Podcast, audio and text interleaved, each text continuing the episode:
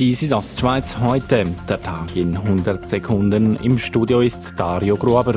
Standespräsident Alessandro Della Vedova hat heute am frühen Nachmittag die erste Großratssession des Jahres eröffnet.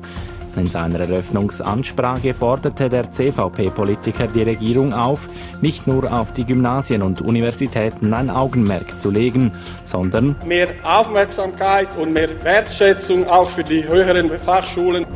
Das Bündner Kantonsparlament, der Große Rat, diskutiert über das sogenannte Regierungsprogramm 2021 bis 2024. Dieses Programm beinhaltet Ziele und Maßnahmen, welche die Regierung in den kommenden Jahren umsetzen und erreichen will. Zum Beispiel der Klimaschutz. Das sei gut und recht, findet SP-Großrat Philipp Wilhelm, gibt aber zu bedenken. Ja, wir haben einfach ein bisschen Angst, dass wenn es um die konkrete Umsetzung geht, wir dann zögern, wir dann knausern. Zudem sei das Regierungsprogramm zu ausführlich, so SVP-Großrat Roman Hug. Aus unserer Sicht ist das äh, zu viel. Wir sollten uns wirklich auf das Wesentliche fokussieren. Und da sind wir der Meinung, wenn man mehr in die Tiefe ist, dann überall eine Breite. Das Regierungsprogramm beinhaltet insgesamt zwölf Ziele sowie 98 dazugehörende Maßnahmen.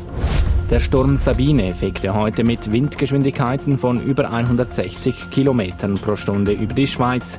Das Schlimmste ist aber bereits vorbei.